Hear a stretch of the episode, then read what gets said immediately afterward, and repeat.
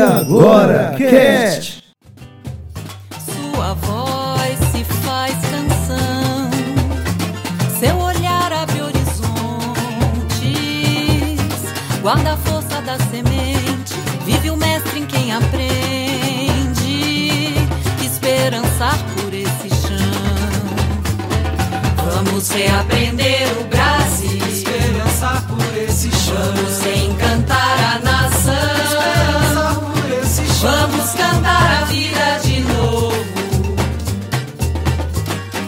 Freire morre não. Vamos reaprender o Brasil. Esperança por esse chão. Vamos reencantar a nação. Esperança por esse chão. Vamos cantar a vida de novo. Paulo Freire morre não. Vamos reaprender o Brasil. Esperança por esse chão. Vamos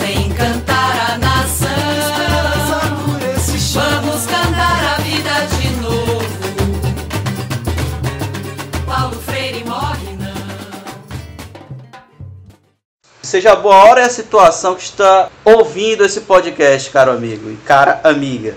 Nós estamos iniciando mais um E Agora Cast. Qual o seu ponto de vista? E hoje nós vamos falar a respeito dos 100 anos de Paulo Freire, esse educador que fez a diferença na educação do Brasil. Meu nome é Jonathan Freitas e que bom é conhecer um pouco de Paulo Freire. Por cá, Hércules Lourenço, hoje só como ouvinte, eu vim muito mais para escutar e para ouvir o, o grande Oswaldo aí falar sobre. E quero muito estar com vocês hoje como ouvinte participando junto com vocês. Aqui com vocês, Max Castro, hoje também como mais ou menos como ouvinte participativo. Como dizia o, o Didi Mocó, dando minhas cacetadas de vez em quando. E o Jonathan disse que ia chamar um Jedi, mas eu não sabia que era o Luke Skywalker. O Luiz Oswaldo Santiago. É um prazerzão, cara. Poxa, muito bom. E o Pedrinho também, cara, arrebentando. Poxa vida, tô feliz de estar aqui. Valeu, galera. Pedro Fontinelli.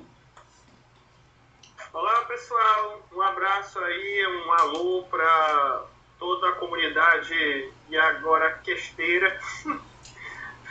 Eu sou o Pedro Fontinelli, sou professor de metodologia e prática de ensino em filosofia da UES e por essa minha atuação eu vejo a importância fundamental que o Paulo Freire teve desde o seu desde quando ele era vivo, né? Desde os seus primeiros dias de, de trajetória na educação, mas sobretudo hoje em dia, como ele é importante e como é importante nós relembrarmos e, e estudarmos a obra dele.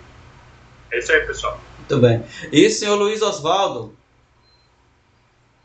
Bem, para mim é um prazer estar com vocês e mais ainda para conversar um pouco com vocês, com os ouvintes, é, sobre essa figura ímpar da educação, não é brasileira, é mundial, é, que foi o professor Paulo Freire, com quem eu tive a felicidade de conviver e até de dar algumas palestras junto com ele. Estou à disposição de vocês. Eu gostaria, é, professor, que o senhor, por favor, se apresentasse. Quem é o, o senhor Luiz Oswaldo Santiago Moreira na docência aí no mundo acadêmico e na educação? Se apresente um pouco aí para o ouvinte. Na verdade, eu não sou mais nada, porque me aposentaram da universidade, me expulsaram pela compulsória. Mas até agosto eu era professor da FECLESC, Faculdade de Educação, Ciências e Letras do Sertão Cesário, de Xadá, que faz parte da UES. Né? E sou professor é, que me dediquei a vida toda à questão da educação. Tudo bem, muito bem. Seja bem-vindo. E a gente vai então entrar na pauta depois dos nossos recadinhos.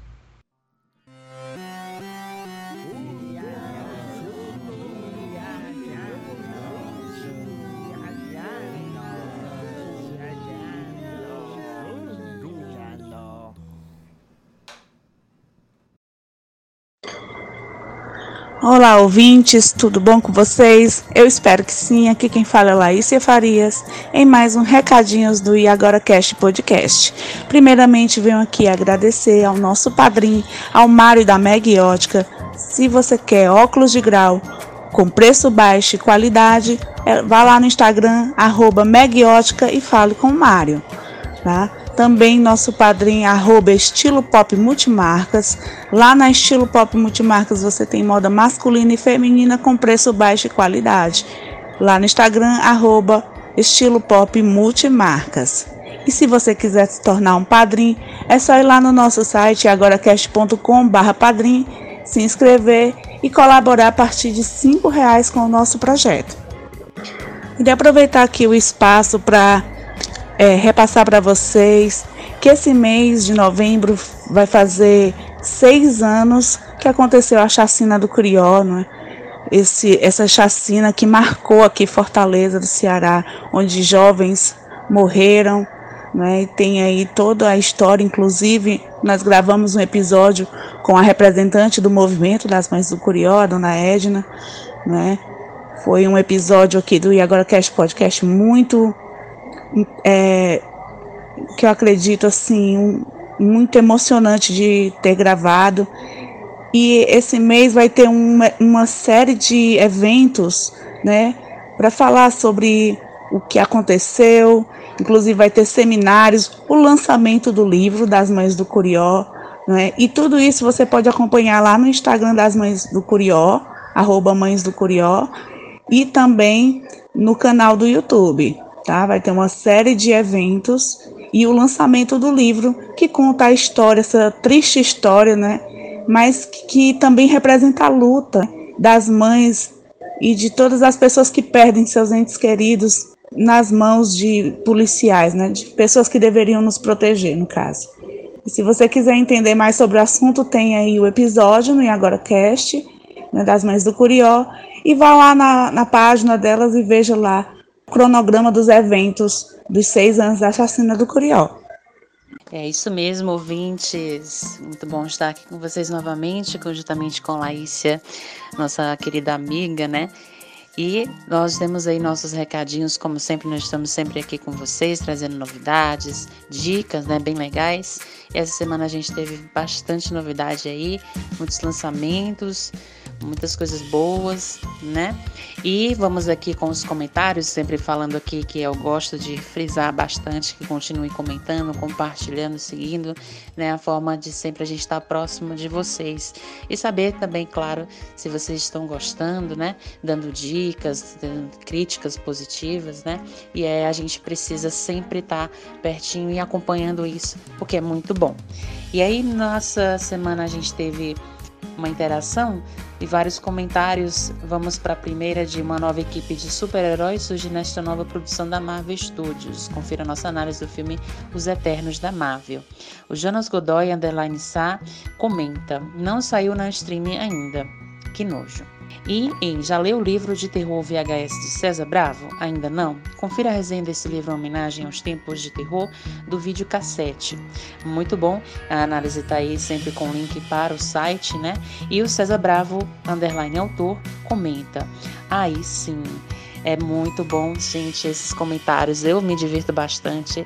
E a gente, claro, não coloca aqui todos por, por conta mesmo da demanda do tempo, tá? Mas a gente sempre gostaria sempre de colocar nosso agradecimento e vocês continuem novamente falando, continue curtindo, compartilhando, indicando, seguindo as redes, tá?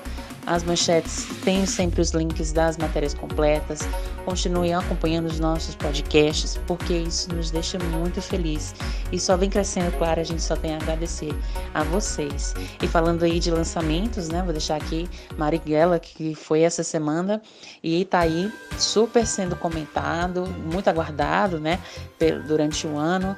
E muito bom, vale sim ler também o livro, tá? Que foi baseado, o filme foi baseado no livro, né?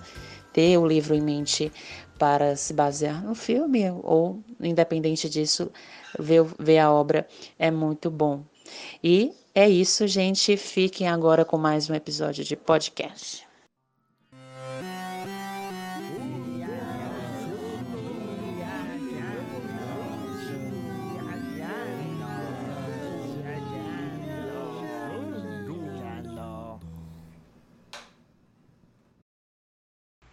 Beleza? Esses foram os nossos recados. Agora nós vamos falar um pouco, entrando na pauta, sobre é, quem foi Paulo Freire nesse bloco 1. Quem gostaria de falar um pouco da biografia de Paulo Freire? Pedro, quer falar um pouquinho? Quer começar?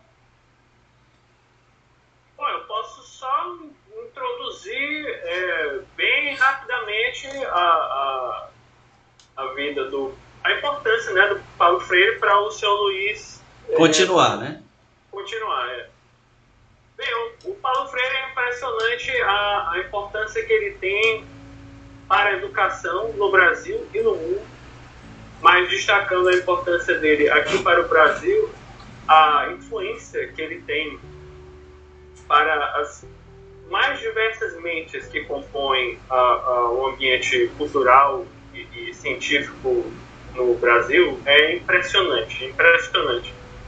É, o, por outro lado, é, é muito triste é, o quão, o quão pouco as pessoas sabem a respeito dele. As pessoas, mas as pessoas que não são da área, né, da educação, não, não estudam e não, não trabalham com a educação, né, ou, ou não são professores, ou, ou não são estudiosos, né, e, é, é, muito triste o que estão fazendo com a, o nome dele, né, do Paulo Freire hoje em dia, né? Então, ele é, ele está sendo muito atacado, né, o Paulo Freire, com acusações completamente estapafúrdias, assim, de comunismo, de coisas até é, fanatismo, né, atribuindo ele a, a coisas coisas levianas, assim, ligando ele a, a maldade, coisa do demônio, assim, é, é uma, são críticas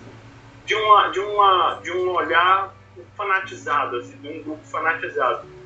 E por, e por, por esse tipo de crítica ser muito estridente, ser muito violento, virulento, acaba que chama mais atenção do que o, o público que realmente conhece a obra e o trabalho do Paulo Freire. Por isso, iniciativas como essa que nós que o E Agora Quer está tendo, né, de, de falar sobre o Paulo Freire, destacar a importância, falar sobre a vida, falar sobre a, a obra, é, nunca foram tão importantes, né, como, como está sendo agora, hoje Sim. em dia, né, por isso eu, eu dou a palavra aqui para o professor Luiz Oswaldo, para ele nos apresentar o Paulo Freire. É, Peraí, antes, antes, do, antes do professor Luiz Oswaldo falar, é, é, para o nosso ouvinte que caiu de paraquedas agora, então vamos falar de Paulo Freire, o recifense, um pernambucano de Recife, que nasceu em 1921, nasceu numa família de classe média e que teve contato com cultura e educação e passou por um perrengues depois da crise de 29 que afetou o Brasil. E aí ele foi então e se dedicou, e passou pelo curso de direito, mas se dedicou principalmente à educação e à pedagogia. É, e dedicou sua vida a isso. E é conhecido como o, o, o, patrono da educação do Brasil por ter desenvolvido o método da pedagogia do oprimido. É, caro ouvinte que está chegando agora, inicialmente são basicamente o que ele é. Mas, Max, quer falar uma coisa? Deixa, deixa o senhor Luiz falar em seguida. Pois é, rapidamente.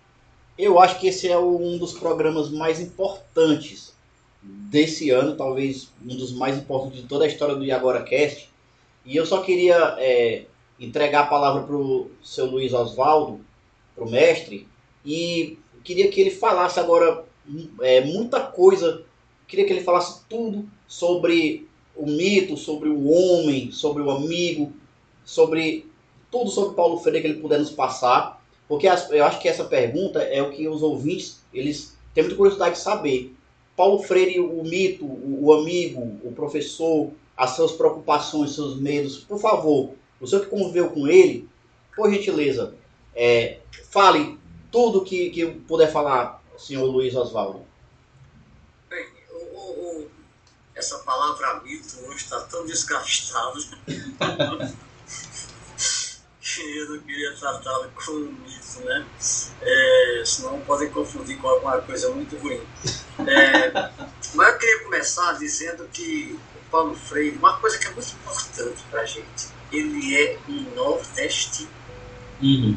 Hoje é o dia do nordestino. É, e a gente tem, eu queria começar partindo desse princípio. Paulo Freire é um nordestino. Eu tive a felicidade de escrever a orelha de um dos livros dele, a primeira edição do Pedagogia da Tolerância. Aliás, a Anitta, viúva dele, me convidou agora para escrever da nova edição também. Bem, mas em ambas eu fiz questão de dizer a mesma coisa. A pedagogia de Paulo Freire só foi possível por ele ter vivido a vida que viveu e ser nordestino. Ele tem toda a raiz do povo nordestino na sua alma, toda a cultura do povo nordestino. E não é do nordestino abastado, sem outro gênio, qualquer coisa assim. De um nordestino pobre. O nordestino que eu não vou entrar agora na vida na obra, que é o próximo ponto, família, magistério, essas coisas. É um nordestino que passou pela pobreza, como já foi dito aí, a crise de 29 e tudo, porque passou fome. Tem até um episódio numa de suas biografias onde se conta da questão de que os irmãos se juntaram para pegar uma galinha que era do vizinho, que voou o quintal deles, e mataram a galinha para poder comer, porque estavam morrendo de fome. É, isso levou Paulo Freire a, a, Isso é a vida que ele levou, levou Paulo Freire a entender aquilo que é o cerne da pedagogia dele, que ele batizou de pedagogia do oprimido. Uma pedagogia de libertação, não uma pedagogia de acomodação. Eu, como pedagogo, e eu tenho muito orgulho disso, é, eu, eu acho que fazer pedagogia a partir de Paulo Freire, sem dúvida, é ser um sinal de contradição na sociedade injusta de classe que a gente vive. É, quando Marx e Engels falaram, escreveram o Manifesto Comunista, e que eles disseram que a história de toda a sociedade, em todos os tempos, sempre foi a história da luta de classes até os nossos dias, é, eles não estão inventando uma coisa. A luta de classes não é uma invenção de Marx e Engels, não é uma invenção comunista, não é uma invenção petista, não é uma invenção de esquerda. A luta de classes é uma constatação, ela é real, ela está presente a cada momento da nossa vida. Mesmo nós que adotamos uma pedagogia libertadora, quando a gente vai se pensar um pouco, nesse dia do último protesto aqui, no dia 2 de outubro, eu estava caminhando e estava pensando em algumas coisas, filhos e, e, e, e todo mundo, alunos que eu convivi e tudo, e digo até que ponto a gente não cai na tentação de formar para o capitalismo.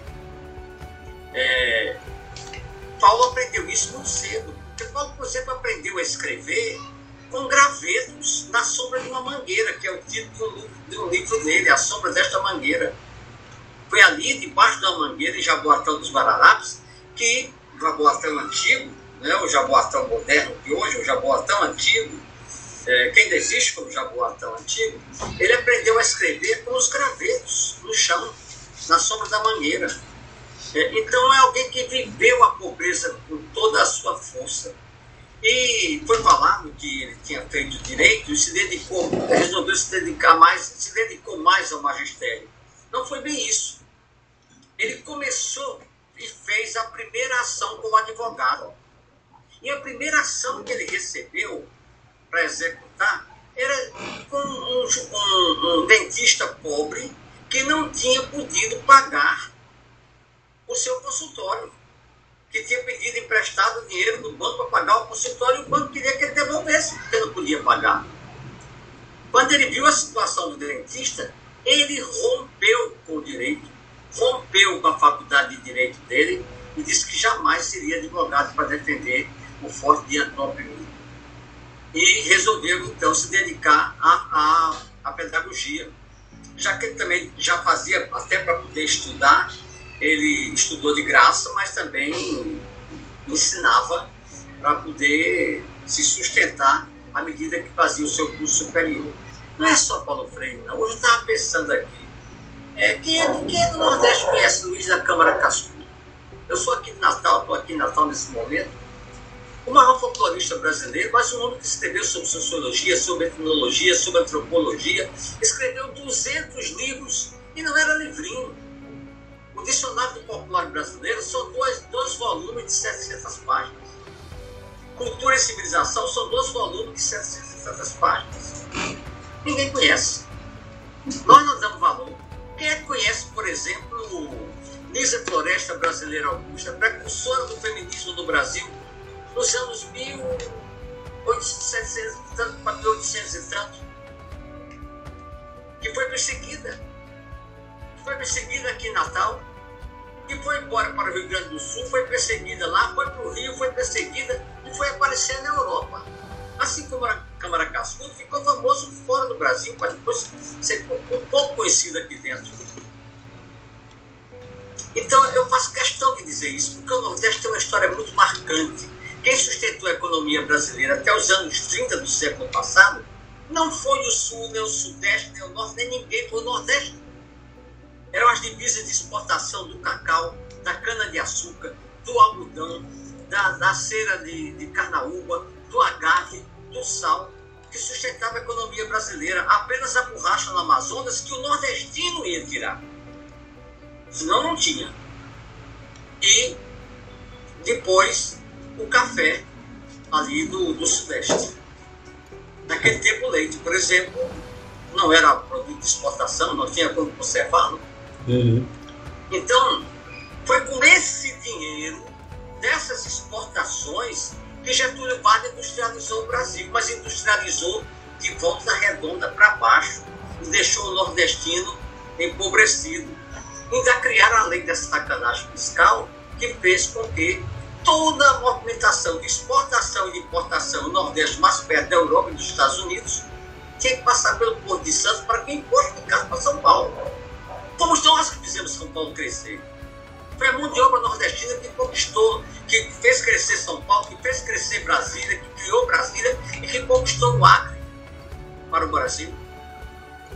Esse é o João Paulo Freire, o nordestino. Acima de tudo, o nordestino. Muito bem, muito obrigado, rapaz. Hércules.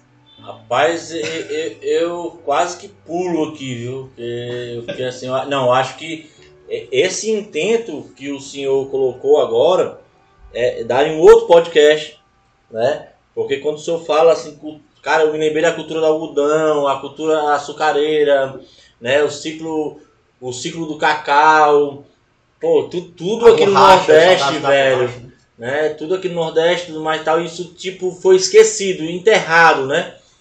Enterrado depois de 30 com aquela um- uma revolução louca feita com o dinheiro da gente e que subjugou, assim como o povo de Ilhéus se sentia subjugado por ter que mandar para Salvador fazendo os o, a transferência do seu lucro para Salvador, a gente nós nordestinos passamos por isso também, porque tínhamos que passar para lá. Aí o senhor fala isso aí, eu fico. Cara, eu me arrepiei todinho aqui. Eu, tô... eu, eu acho que aí a gente tinha que fazer um, um outro podcast para falar sobre o, o nordestino na criação do Brasil. Eh, Durante muito tempo, muita gente me pensou em mim ou falou em mim eh, como se eu fosse um, um especialista eh, em métodos de e técnicas de alfabetização de adultos. Não é que eu, que eu ache que ser um especialista em alfabetização de adultos é uma coisa inferior. De jeito nenhum, eu acho uma coisa de uma importância enorme. Mas só que a minha, a minha preocupação desde o começo era um pouco, um pouco mais gulosa do que essa. Quer dizer, o, o que eu buscava já naquela época, nos anos 50, era, era uma crítica à, à educação brasileira. Seu Luiz Oswaldo, quer falar um pouquinho mais sobre a obra e o magistério dele, pra Sim. gente falar depois sobre a pedagogia do oprimido? Certo, certo, certo. É, rapidinho, né? Sim. Paulo é filho de uma família humilde, o pai dele era sargento da polícia de Pernambuco e a mãe dona de casa, Joaquim Temístocles Freire e Edeltrudes Neves Freire, ela do Rio de Pernambuco, mas ele daqui do Rio Grande do Norte. É, a família Freire dele é aqui do Rio Grande do Norte e a família Neves que é de Pernambuco. Até os 10 anos ficou em Recife, quando se mudou para Jaboatão dos Guararapes. Estudou em dois colégios, isso tentando res- sintetizar assim, o 14 de julho, e depois no Oswaldo Cruz. No Oswaldo Cruz ele estudou de graça, com a concessão, por coincidência, do pai da Anitta, que era o dono do colégio, da Anitta que depois, é, que é a viúva dele atualmente, né? É, também para pagava os estudos, ensinando, ajudando, facilitando outras turmas, e depois virou professor de português no Oswaldo Cruz, e também filosofia na Escola de Belas Artes da Universidade Federal de Pernambuco. Casou-se com Elza Maia Costa, nas primeiras núpcias, Elza Maia Costa de Oliveira, que era uma professora que virou diretora de escola e que foi uma das pioneiras, pouca gente sabe disso, no Brasil, da arte educação que é uma, uma das inspirações de Paulo Freire, né? E quando ela, ela falece, ele casa depois com Anitta, é, Ana Maria Araújo Freire, que é a viúva dele hoje. Tem cinco filhos, Ludgardes, Fátima, Madalena, Joaquim e Cristina. A Madalena ficou famosa com o livro A Paixão de quem gosta de ensinar, né? A Paixão de Ensinar. É, ele fundou, para começar, o Instituto Capibari, que trabalhou no SESI, onde despertou para as necessidades da pobreza também. É, fez um concurso de livre docência, que originou o primeiro livro dele que mostrou para o mundo, que é o Educação como Prática de Liberdade, e criou um método de alfabetização. É, essa questão do método de alfabetização, eu, eu gosto de salientar, porque o método, praticamente, ele se constitui na origem daquilo que é a pedagogia dele, que é muito mais do que o método. Agora mesmo aqui no Rio Grande do Norte fizeram um monumento a ele, lá em Angicos, é, um monumento muito bonito na beira da estrada, vazado em ferro, e o que destaca são as 40 horas do método dele, porque foi lá que ele fez a primeira experiência, lá em Angicos. Mas muito mais do que o método é toda a teoria filosófica pedagógica de Paulo Freire. É, por conta disso, é, experiência que nós vamos ver mais na frente de Angicos e aqui de Natal, é, ele terminou preso pelo golpe militar. E uma fato interessante é que na cadeia, um dia um tenente, conversando com ele, pediu a ele para alfabetizar os soldados, porque não sabiam ler. E aí ele disse, meu filho, eu não vou fazer isso porque você vai preso. Eu fui preso porque alfabetizava. Né? E aí a gente já começa a perceber um pouco da resposta do que o Hermes colocou, de ser, de ser um, um cara que transforma a realidade. É, revolução é a forma como os militares geralmente chamam, mas não são nada mais nada menos do que golpes. Né? É, são um antídoto da revolução. Porque a revolução é para transformar, os golpes são para manter, geralmente. É, da Bolívia ele vai para o Chile e passa alguns anos no Chile e sai também expulso quando matam Salvador Allende. Né? Oficialmente, Salvador Allende se suicidou-se, mas premido pelo tiroteio que aconteceu dentro do palácio. E aí, Paulo tem dois convites que já vinha rejeitando há tempo, porque estava comprometido com a alfabetização do Chile. E aí ele escolhe, tem o convite do Conselho Mundial das Igrejas e tem o convite de Harvard. Na Su- ele, passou, ele passou um tempo em, Harvard, depois Suíça, não foi isso? Diferentemente dos ministros do atual governo, que todos colocaram no currículo que estudaram em Harvard, e é tudo mentira, É. né? inclusive um que foi ministro da Educação, é, e que hoje ninguém sabe bem o que é que está fazendo no, no, num desses bancos aí americanos, norte- é, latino-americanos, é, ele, ele é estudado em Harvard, né? E ele então opta por Não, passar dois anos em é. Harvard para depois ir para onde interessava mais ir, que era o Conselho Mundial de Igrejas. Porque a existência de Harvard era muito grande, aí ele disse, eu vou para o Conselho Mundial das Igrejas em Genebra, mas antes vou passar dois anos lecionando em Harvard. Em Genebra, é, Genebra é interessante, tem o Paulo Freire, passa o Paulo Freire, casa do Paulo Freire. É, eu estive lá uma vez e, e, e tudo isso, né? É, é uma pessoa que é falada nas ruas. É, esse é mais ou menos essa é a vida e a obra do Paulo Freire, que depois foi secretário de Educação da Prefeitura de São Paulo, a convite da Luísa Erundina. E 89 a 91. foi né? professor universitário o tempo todo, né? Quando ele volta para o Brasil, ele vai ser professor na PUC, vai ser professor visitador de várias universidades do mundo inteiro. É, e minha mãe sustentava a reversão disso no sentido: Acorda, Paulo! O que, é que você está pensando da vida, Paulo? O que, que é isso? O mundo é isso mesmo, Paulo? O, o, o paizinho nunca foi assim um pai no sentido de um pai físico muito constante. Não foi, isso, isso não tem problema nenhum, digo isso mesmo, porque assim eu o percebia.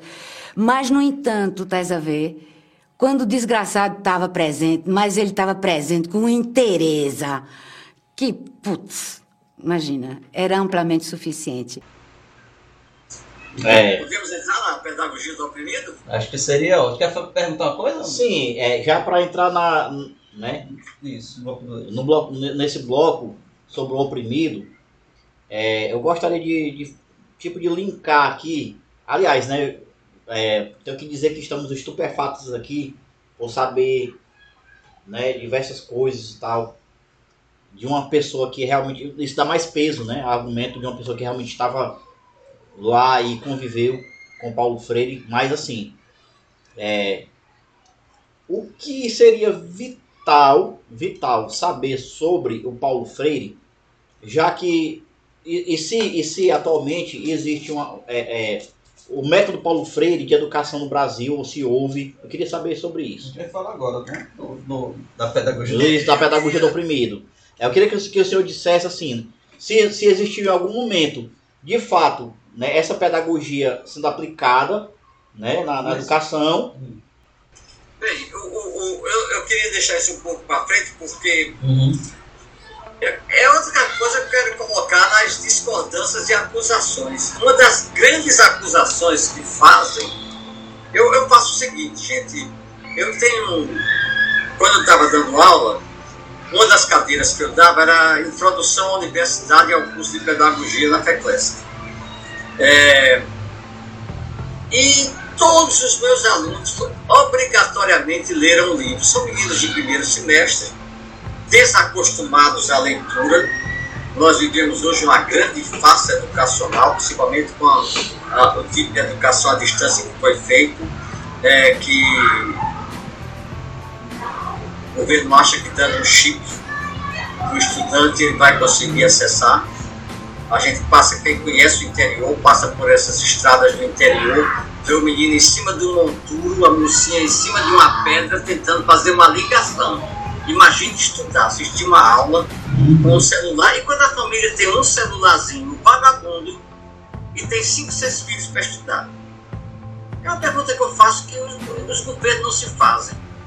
É, quando você, por exemplo, é, sabe que o aluno não pode abrir o, o microfone porque a casa dele tem barulho de bode berrando, de porco grunhindo, de a dona da casa gritando com os filhos, os filhos da berradeira, é, todos os barulhos do mundo. Nem pode abrir a câmera porque tem vergonha da choupana miserável onde ele vive. Essa é a situação do nosso povo. E a gente fica se enganando, dizendo que está fazendo. O que não pode acontecer com a pedagogia de Paulo Freire, e aí começa a responder, que tem que ver as condições de, de vida da pessoa. Ela parte das condições de vida. Mas isso eu quero tratar com mais devagar lá na frente, porque quando você diz que a educação brasileira está ruim, e isso se deve a Paulo Freire, como esses babacas que estão aí no governo dizem isso todos os dias, a gente vai ver que não é verdade. Porque o Brasil nunca adotou a pedagogia de Paulo Freire, em nenhum momento. Eu dizia que o método origina a pedagogia de Paulo Freire. Qual é o método de alfabetização de Paulo Freire? Por que, é que ele conseguia alfabetizar em 40 horas? Porque ele vai na profundidade do que é aprender. Quais são as grandes dificuldades que nós temos de aprender? Nós temos a dificuldade porque a escola cerceia exatamente a- a- as coisas que, que são necessárias para que a criança aprenda. Por exemplo, uma coisa essencial para a aprendizagem é a curiosidade.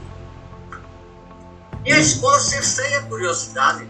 Os pais cerceiam a curiosidade. Quando o menino começa a perguntar por que isso, por que aquilo, o pai fica ele manda brincar, não responde, engana, inventa que é a cegonha, inventa que é não sei o quê, e reprime a curiosidade da criança. Uma outra coisa que é necessária para a criança aprender é a criatividade. É, a criatividade, ela, ela faz parte do, do, do- do universo da criança. É, hoje, por exemplo, as fábricas de brinquedos se especializaram em negar a criatividade da gente. Em negar a criatividade da criança. Qual era o brinquedo meu no sertão antigamente? Era pegar um talo de canaúba, cortar aquelas japaras, botar um cordão na cabeça, como se fosse um cavalo, e sair correndo pelo terreiro. Ali eu estava criando a minha relação com o meu cavalo. Tá?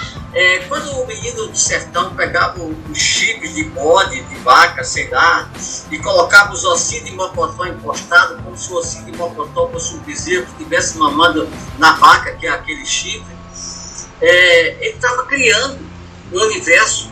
Isso faz parte da aprendizagem. Isso faz parte daquilo que a gente precisa na educação, que é o desenvolvimento da inteligência da gente, e da inteligência dos sentimentos, da alma, do coração, de tudo. É a pessoa como um todo. Mas isso está sendo negado. Hoje é o carrinho de controle remoto. Hoje é o brinquedo, é o bebezinho que faz muito barulho e mata gente, mata gente, mata gente, porque é isso que o capitalismo, o capitalismo interessa. É, cadê, cadê. Só não, eu, eu, eu vou perder o raciocínio disso. É, quando você. Quando você cria essa, essa, é, esse tipo de, de vivência, você vai matando aquilo que é necessário para a criança aprender. Ele já não cria mais. E até aquele gado que ele tinha nos chips e nos ossos de Mocotó, ele comercializava. Ele aprendia a comercializar ali. Com quê? Com, com notas simbólicas também, porque o dinheiro é um símbolo. E quais eram as notas simbólicas? Era o papelzinho da carteira de Astoria, de, de Hollywood ou de Continental. Ou então o papel laminado que tinha dentro. As bonecas de, de, de pano, que as meninas trocavam os vestidinhos delas, faziam os vestidinhos com os olhos de contas. Até a própria ornamentação da casa. Era o quê? Eram latinhas de óleo pajeú, tem muito aí no Ceará, óleo pajeú. Bastante. Tinha. duas plantadas e na, na, na parede da casa. Toda aquela criatividade que hoje está sendo negada. O capitalismo programa para você. Você quer ver uma coisa? Eu conheço muito essa realidade. O capitalismo, ele investe na juventude, principalmente no fast food. Para que ela gaste com fast food. Que é mais caro. É mais caro. Mas depois ela vai gastar com academia, ela vai gastar com suplemento alimentar, ela vai gastar com remédio, com uma série de outras coisas. A cadeia completa, né? Hoje o Prêmio Nobel da Medicina estava dizendo o remédio que cura não é comercializar, porque não interessa comercializar o remédio que cura. O capitalismo quer doença, não quer saúde. É a cloroquina, não é a vacina. Então, é, é, a pedagogia de Paulo Freire, ele usava um mesmo vocabular. A palavra que estava no dia a dia da vida da pessoa. Por quê? Porque Paulo Freire defende o seguinte: antes de ler a palavra, eu preciso fazer a leitura da vida. E leitura da vida, aí sim é aí que é revolucionário. A leitura da vida é revolucionária. Paulo Freire cria uma palavra, conscientização, que foi muito atacada. Porque para ele, consciência não é tomar consciência, ficar sabendo, é travar aquilo para a ação transformadora daquela realidade. Essa é a pedagogia do oprimido. E parte de um princípio. O direito ao saber é universal, porque nenhum conhecimento foi criado por alguém. Todo conhecimento vai juntando o que um descobriu, o que o outro inventou, o que o outro produziu e vai sendo, vai aumentando. Alguém um dia descobriu uma frutinha no mato, vermelha, gostosa, experimentou, comeu, se alimentou, levou para a tribo. A tribo deu um nome, tomate. Mas depois alguém fez daquele tomate um doce. Mas depois alguém fez daquele tomate um suco. Até inventaram o ketchup. Isso. E mais bem pela frente. Então, o saber é um direito de todos, não pode ser negado a ninguém. Então não adianta o imbecil, mesmo que use o cargo de ministro, de dizer que a universidade não é para todos, é para alguns. Isso é injusto. Por isso que Paulo Freire é revolucionário. Se o nome é universidade, já tá errado, né? Porque ele quer o direito de todos. Vem um babaca dizer que nunca entendeu de educação, vem dizer que uma criança é, com deficiência atrapalha a sala. Cara, isso é, isso é monstruoso. Nós estamos vivendo um momento assim de, de pandemia, não é só física, é uma pandemia intelectual. É, é isso. Pedro, ele queria. Então, queria... a pedagogia do Paulo Freire, que não distingue entre educador e educando, Uhum. o educador aprende também na medida que educa, e o educando ensina também à medida, Medida que aprende. É, é, é, é- ela é uma troca de saberes. Sim. São as pessoas se encontrando naquilo que Paulo Freire chama de diálogo. Essa é a síntese da pedagogia do oprimido. E Paulo é muito claro: se não ama os homens, homens significa humanidade, volto a repetir. Se não ama os homens, se não ama o mundo, se não ama a vida, não me é possível o diálogo. E ele ainda é mais claro. Ele diz que o diálogo existe entre os iguais, os que pensam da mesma forma, e os diferentes. Uhum. Eu penso de um jeito, Pedro pensa do outro, o Jonathan pensa do outro, o Hércules pensa do outro, mas nós podemos conversar e Isso. usar o que Dom Helder dizia: se discordas de mim, tu me enriqueces. Se eu tenho uma Lavoisier, né? para um de vocês e você me passa a caneta que tem, continuamos com uma caneta cada um. Mas se eu passo uma ideia para vocês você me passa a sua, ficamos com duas ideias e vamos, e vamos, E vamos produzir nelas, né? vamos escolher o melhor. Então, essa é a pedagogia do diálogo de Paulo Freire, que ainda insiste o seguinte: as pessoas têm a capacidade da mudança. Porque o Não, mundo é mudança, a vida é mudança. Eu estou vivo hoje porque as minhas células estão mudando, porque o meu Uhum. sangue está mudando, não é Sim. o mesmo que eu nasci. Tá? Então, o, o, o- a, a fé nos homens é um dado a priori, como ele chama do diálogo. A confiança não, a confiança vem à medida que a gente dialoga. E Isso. finalmente também ele, ele mostra que a educação é um ato de amor. Uhum. Eu sei que sou um educador porque eu sei que amo. Não existe educação. Você pode dar aula. Você pode ter a escola que, que, que, que ganha dinheiro para levar conteúdo. Mas a educação é um ato de amor. Se você não faz aquilo com amor, se você não quer o crescimento do outro, se seu interesse é se mostrar como professor e reprovar, por exemplo, é, você tem de professor que tem um sabor satânico de reprovação. Sádico, né? Se, e, e se, e se promove com isso. Isso. É, é o fera, tá? Isso aí não é um ato de educação. Um outro ponto é que a educação existe. Ele, Paulo Freire é muito claro, ele diz, a educação não transforma a sociedade. A educação transforma pessoas. E as pessoas se transformam. Pessoas mudam a sociedade Uhum. tá? E entender então que o papel importante da cultura, é, a gente vai ver Sim. mais na frente a experiência da África, como ele fez, a questão de reafricanizar a África, né? Uhum. É, e em síntese é isso, é a pedagogia do coletivo, a pedagogia do amor, a pedagogia do diálogo, uma pedagogia de que um mundo novo é possível. Sim. A grande palavra que os poderosos não gostam é novo e diferente. Uhum. A vida inteira foi assim. Quando um dia alguém se revoltou contra o que estava posto e em lugar de andar a pé, que tinha as pernas para isso, a natureza lhe deu as pernas para isso, inventou um meio de transporte em cima de um jumento, e depois inventaram a carroça, e depois um maluco fez umas asas enormes, pulou de cima de uma mesa e achou que estava voando, mas criou a ideia de voar. É, tinha lá um frade e um, e um soldado para levá-lo para a Inquisição. Bruxo, por quê? Não é por causa de as asas daquela. Mas é porque estava criando um novo diferente. E para quem tem o poder, para que quem está em cima continue em cima, quem está embaixo continue embaixo, um novo diferente não são desejados. Então, a, a pedagogia de Paulo Freire, ela, ela revela esse outro lado das coisas, que é um lado ideológico, sim. Mas quem diz, quem é contra a ideologia, é porque tem uma ideologia que defende. Isso, isso mesmo. Isso mesmo. É, é, meu Deus, é, Aí é tanto- experiência de antigos, se você tiver alguma coisa. Chega, já, chega, já apanhei demais, chega. Pedro Fontinelli, pelo amor de Deus, fala alguma coisa, Seu tá Osvaldo, calado. é muito bom escutar a fala do senhor. Muito aprendizado aqui nesse momento. Tá sendo, Tô estupefato, tô, tô caindo de peia, pelo amor de Deus. tá sendo uma gravação excelente. Muito boa, muito boa. Pedro, quer falar alguma coisa, mas assim, bem rápido? Pedro, é, você quer fazer algum comentário a respeito da fala do senhor Osvaldo, que ele acabou de completar? Você queria até acrescentar alguma coisa?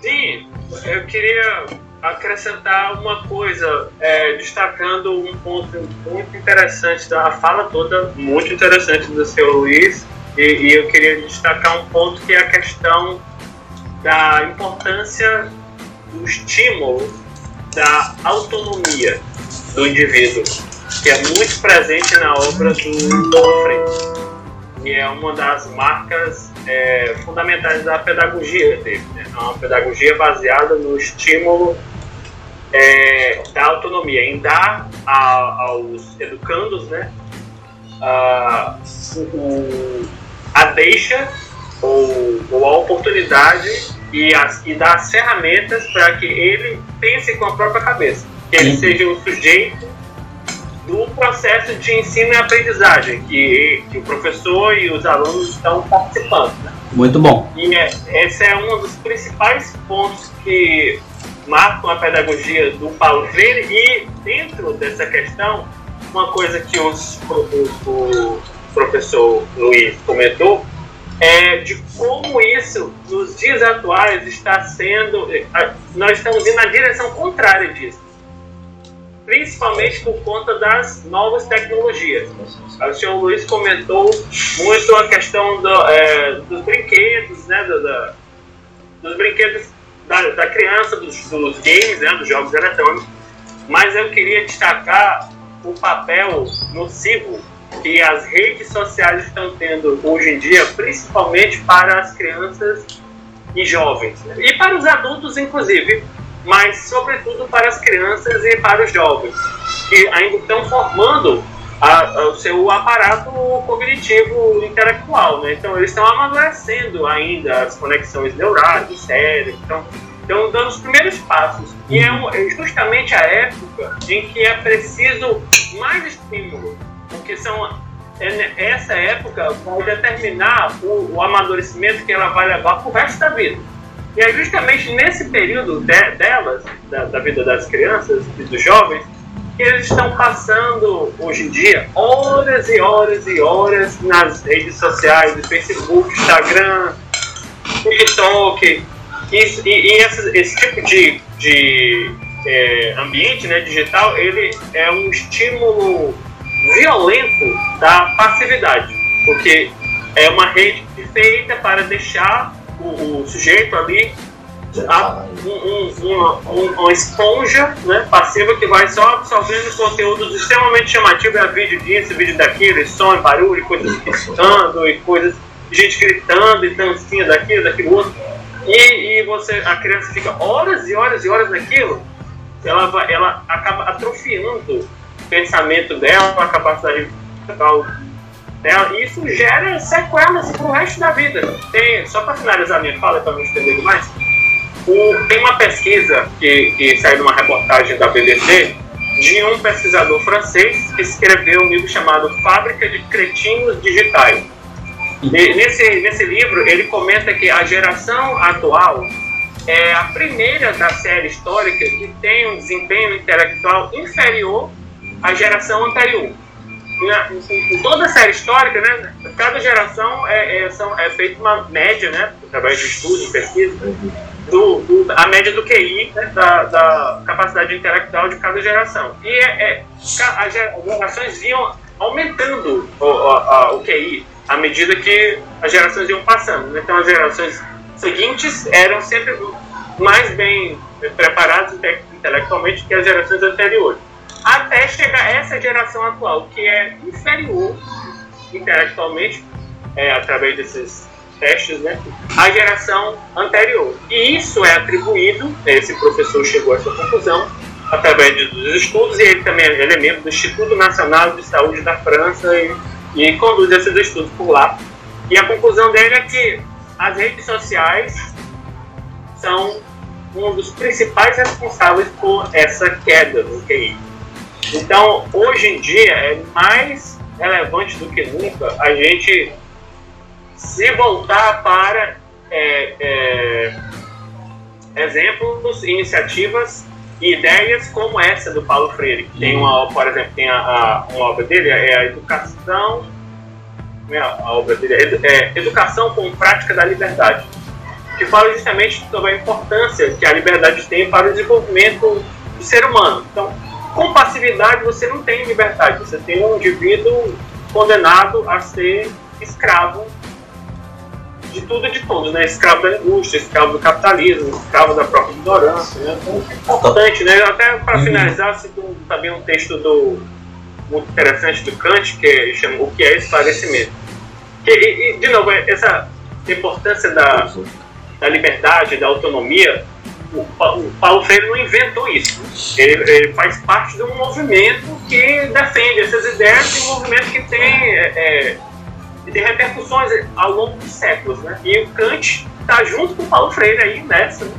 defendendo a importância da liberdade. No, no texto dele, o que é esclarecimento, ele coloca que tá, o, o, ser esclarecido é o ser que ele atinge a maioridade intelectual. A maioridade intelectual é aquela onde o indivíduo é capaz de, de acessar o seu próprio é, entendimento sem é, o estímulo de outro, sem a influência de outro. Ele é autônomo intelectualmente. E ele coloca que, é, infelizmente, muitos indivíduos, até por vontade própria, preferem permanecer na menoridade intelectual. Beleza. Ou seja, eles preferem ficar na passividade o resto da vida. E é contra isso que o Paulo Freire é, é, fez todo o seu projeto, sua obra, né, sua pedagogia. Nós fomos recrutados, participamos de um treinamento e a primeira providência nossa foi no, no, nós nos deslocamos para Angicos para fazermos o levantamento do universo vocabular. Então íamos de casa em casa e ao final selecionaram, ele selecionou é, em Recife a, as, as palavras geradoras. No conjunto delas estava contido justamente todos os fonemas da língua portuguesa. Começando do mais simples, por exemplo, em Angicos a primeira palavra geradora foi belota. Então você sabe, belota são três sílabas fáceis, mais fáceis, não é? E muito usadas. Então, a partir das palavras, quando nós vencemos todas as sílabas, aí começamos a formar as frases. Bem, então sobre a experiência de Angicos de 1963, é a primeira grande experiência com o método Paulo Freire, assim, com mais massa, com mais gente, né? É, ele começava a experimentar já o método dele no chamado Movimento de Cultura Popular, junto com o Germano Coelho e outros intelectuais lá em Pernambuco, no governo Miguel Arraes. Mas nada assim muito oficializado. É, experiências em círculos de cultura, porque Paulo Freire ele contesta, ele já começa a contestar no primeiro livro, ele já começa a contestar aquelas salas de aula, as carteiras em fila, aquele negócio todo. Aí começa a colocar uma questão mais circular para já sugerir mais igualdade, mais liberdade, mais autonomia, mais uso da palavra, né? E é, de repente ele recebe um convite do governador do Rio Grande do Norte da época, que era o Aloysio Alves. Havia naquele tempo a chamada Aliança para o Progresso lá nos Estados Unidos, que foi uma forma que os Estados Unidos Porque, gente, é o que eu vou dizer depois, quando responder a pergunta do Pedro no próximo bloco, é, o capitalismo ele não está criando nada novo, ele está se reciclando, gente. Ele está se reciclando. Total acordo. É, então, eles criaram naquela época como uma forma de dominação De total acordo. Total acordo. das regiões, é, ele criaram a Aliança para o Progresso. É, e mandava comida, mandava às vezes carros, pra, mandava máquinas, fazia doações do supérfluo deles, que eles têm, do que eles tiram dos outros também, né? Para, não custa a eles, custa aos outros de onde eles tiram, é, às vezes de nós mesmos. É que é a prática do coronelismo do sertão, o cara te tira a roupa e te dá um lencinho para cobrir o essencial e você agradece a ele a vida. É, é, nos anos 70, Então a Aliança para o Progresso era muito isso. Só que havia divergência entre os governadores. Miguel Arraes, em Pernambuco, ele não aceitava nada que viesse da Aliança para o Progresso. A Luiz Alves fazia o seguinte: aceito, mas faço como eu quero. e aí ele aceitou. Há uma, grande dife- há, uma grande diferença aí, né? Não, não, não, não há, não há. É, eu não vou julgar quem estava certo e quem estava errado. Eu acho que os dois tinham suas razões para isso. Mas, Políticas, é, né? é, na verdade, o- o- o- ele escolheu a terra dele, Angicos, para fazer a primeira experiência de Paulo Freire. E Paulo Freire topou com a condição não levasse a a questão da política para dentro do, da política partidária, pessoal dele, para dentro da, da questão. E porque a política de Paulo é a política maior, não é essa política pequena. E, e foi fazer a primeira experiência em Angicos. Paralelamente, um outro movimento, que era a campanha de pé no chão, também se aprende a ler. Era o Djalma Maranhão, que era o primeiro prefeito comunista do Brasil, e que também usou o método Paulo Freire.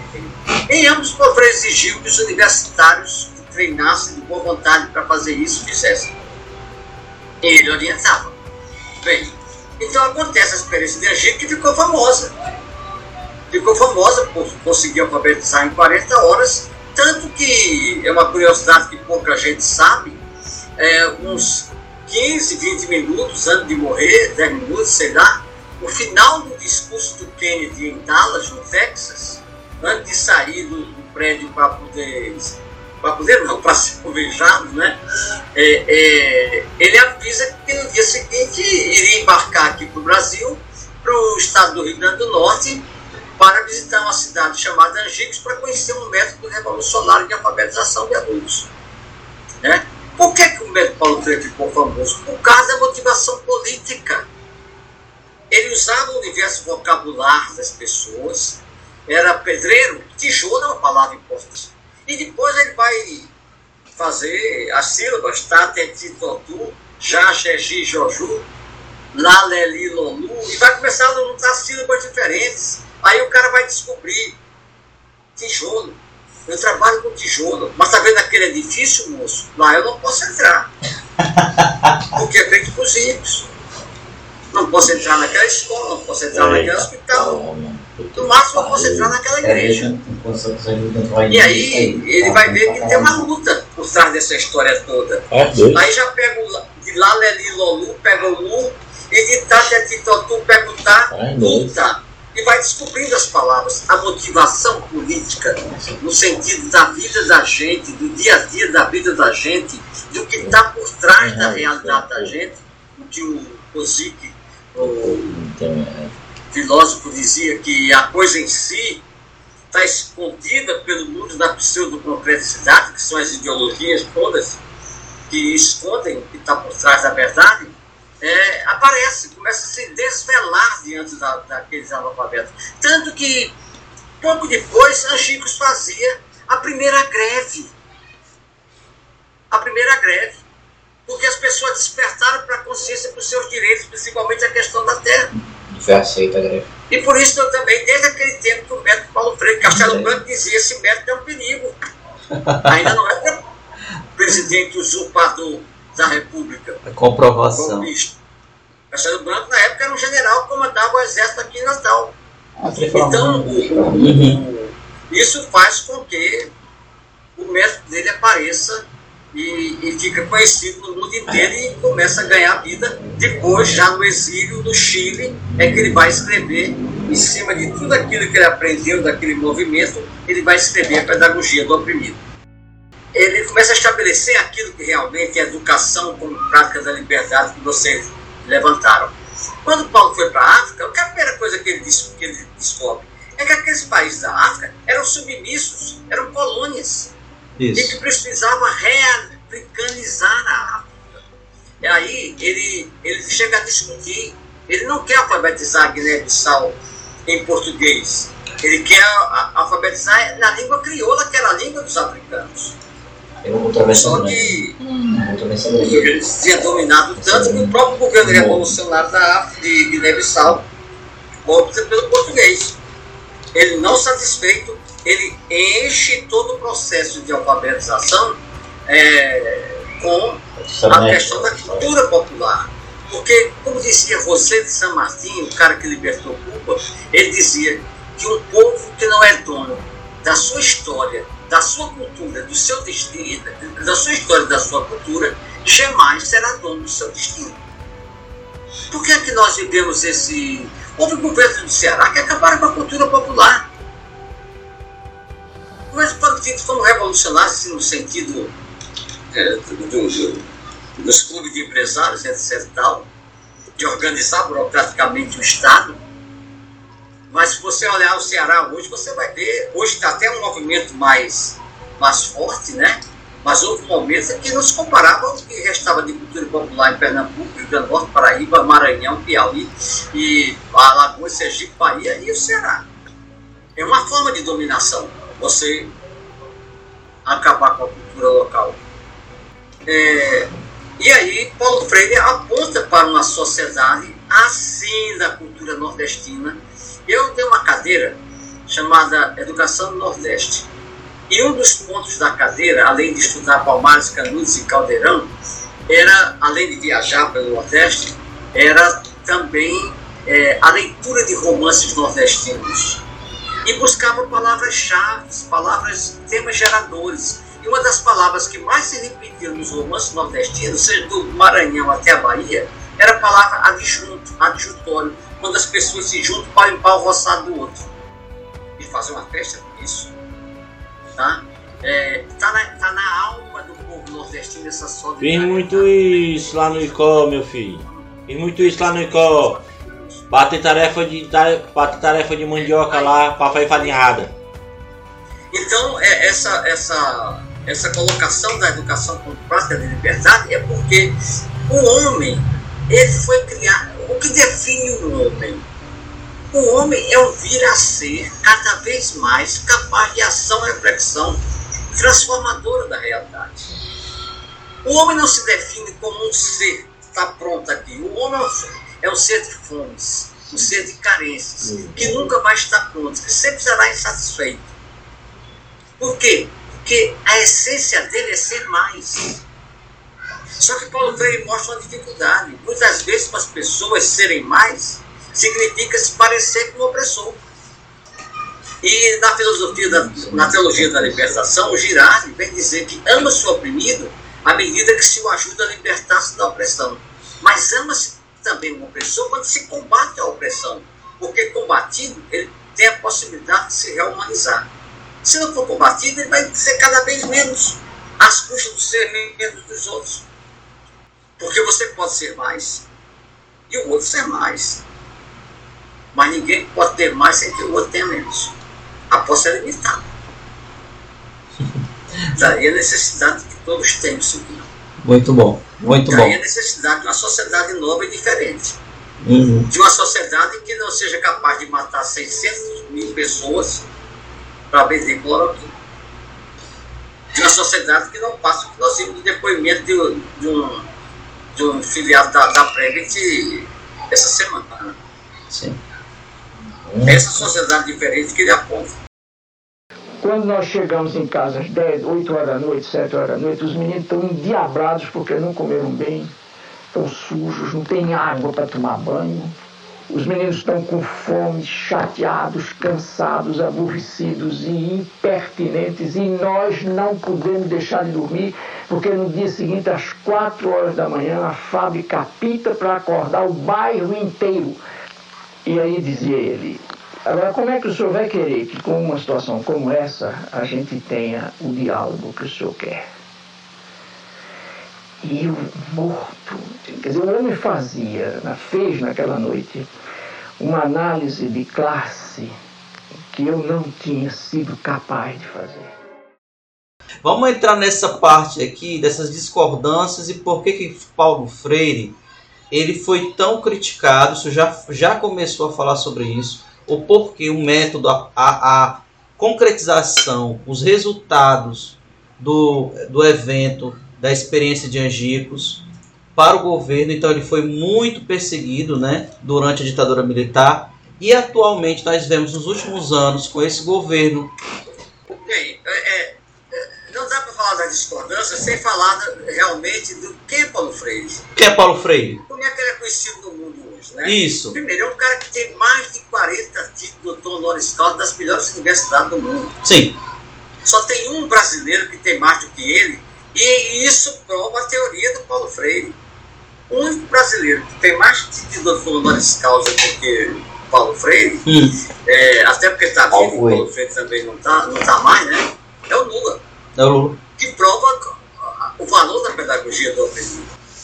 É, um pool de universidades europeias e. Bem, para você ter uma ideia, Hum. na, na área de ciências humanas, uma pesquisa mostrou que na, na- nos Estados Unidos o Paulo Freire é o terceiro autor mais citado nas Uhum. teses de, de doutorado e nas dissertações de mestrado na área de ciências humanas. Na Inglaterra é o primeiro. Eu não, eu não vejo. É, as licenciaturas por lá exigem licenciatura de história, na né, Louisiana também. de matemática, de física, de Que é que exigem os Estados a Unidos. cadeira de pedagogia ele. Paulo Freire.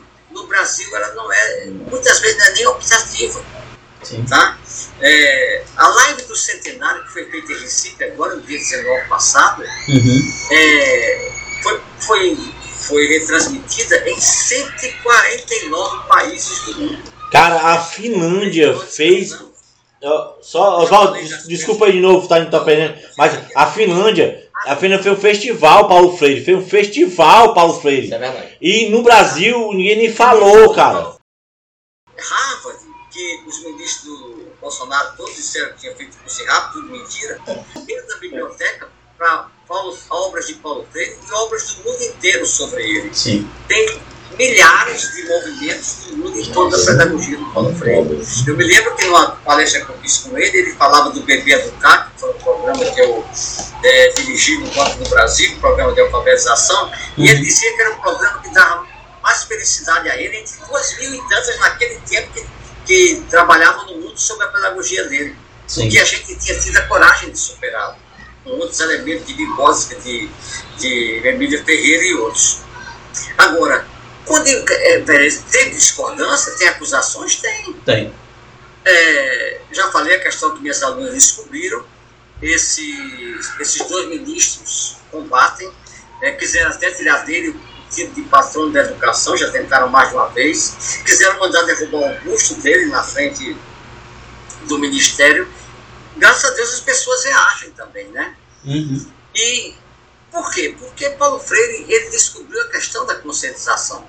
Ele descobriu que a consciência pode ser ingênua e pode ser crítica. As nossas escolas formam para a consciência ingênua.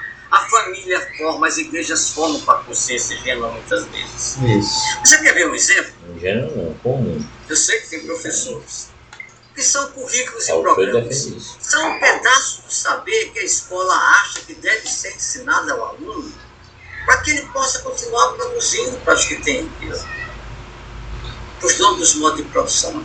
A redução do conhecimento, ou, ou quer dizer, o currículo do programa, são reduções do conhecimento. É, então, a, a gente É base normalmente está tão embrenhado dentro dessa, dessa, dessa, Ah. desse leitmotiv do capitalismo que a gente vai formando assim. Sim. Eu acho É, muito bom. educação capitalista. Às vezes eu vejo o menino sair da universidade, tem discursos maravilhosos é, sobre justiça, sobre isso, sobre aquilo, mas não luta para isso. Talvez porque não tenha encontrado a mesma realidade que talvez as nossas gerações encontraram quando nós tivemos de batalhar E eu acho que nós erramos muito também quando nós deixamos muita coisa para eles, quando eles deviam batalhar desde o começo. Mas não estão na luta. Não tão, acho que é desnecessário. Que os, acabe aos outros fazerem isso. Até gostam de ver movimentos na televisão e tudo, apoiam, vibram, mas não vão para lá. Né? É... Geralmente, quem acusa de doutrinamento esconde a própria sanha doutrinadora. O pessoal dos fake news acusa o Paulo Freire de doutrinamento. Quem são eles? São doutrinadores. Doutrinadores acusando a mentira, o falso, a irresponsabilidade, o ódio.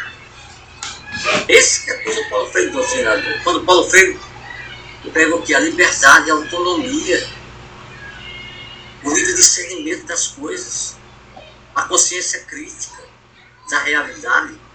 Porque a escola que proibiu a curiosidade, que proibiu a criticidade, né? É, a criatividade, proibiu também a criticidade. Uhum.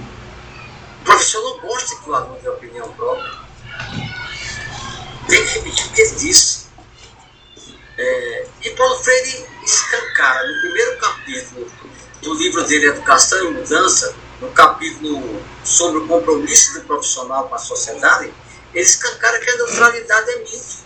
Não existe neutralidade. Aquilo que eu falei da luta de classes, a opção da luta de classes não é. É real a separação de classes, é né? viver ou não vivê-la. É real a separação de classes. É submeter-se ou recusar. Essa é a opção. Então, o, o, a neutralidade é um mito, porque na hora que você defende, que você defende, o, é, que você se omite, teve outras críticas. A crítica de que Paulo Freire era nacionalista desenvolvimentista. Era. Era sim. O primeiro livro dele, Educação com Prática da Liberdade, vai numa linha. Na pedagogia do oprimido ele muda.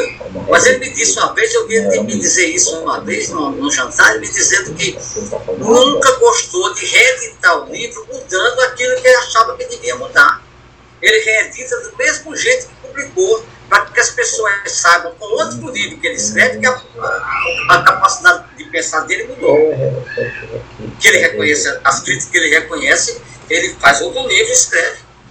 Mas não nega o que disse antes. E o primeiro livro tinha influência do nacionalismo que foi o que criou toda aquela geração intelectual da época. Criou Guerreiro Ramos, criou Álvaro Vieira Pinto, criou outros nomes da época é, através dos Zébis. É, eu me lembro bem, agora Paulo Freire tem uma, uma, uma coisa, ele é muito humano. Né? Quando ele volta do exílio, e eu me lembro dessa cena na televisão, a mocinha da televisão chegou lá para entrevistá-lo na descida do avião. Professor, é, é, o, o, que é que o senhor diz sobre a educação do Brasil hoje? Era ainda na ditadura, final da ditadura. Queria provocá-lo, né? Mas já estava abrindo a abertura, tanto que ele voltou do exílio. Era Figueiredo, eu acho. Ele disse, minha filha, não vou falar porque eu estou distante. Eu preciso ver eu não estou acompanhando. Se você me permitir, eu prefiro agora comer feijão com arroz, que eu estou com muita saudade. Aí a moça insiste na outra pergunta, mas como é que o senhor se acha voltando ao Brasil depois de 20 anos de exílio, sendo hoje o centro da atenção da pedagogia mundial? E ele foi claríssimo na hora, com a necessidade de ser superado. Me falaram no começo que tinha acusação dele ser machista contra o aborto, Isso. para falar ele é um cara que, acima de tudo, defende a vida. A vida. Hum. É, e a vida livre, a vida, a vida com a capacidade de decidir. O que não significa poder brincar com a vida. Não significa que Paulo não admita o aborto daqueles casos que são admitidos juridicamente, inclusive. Né? Mas também não se pode brincar com isso, porque são vidas. Sim. E outra coisa, a questão de ser machista se dá muitas vezes porque ele era um homem do seu tempo.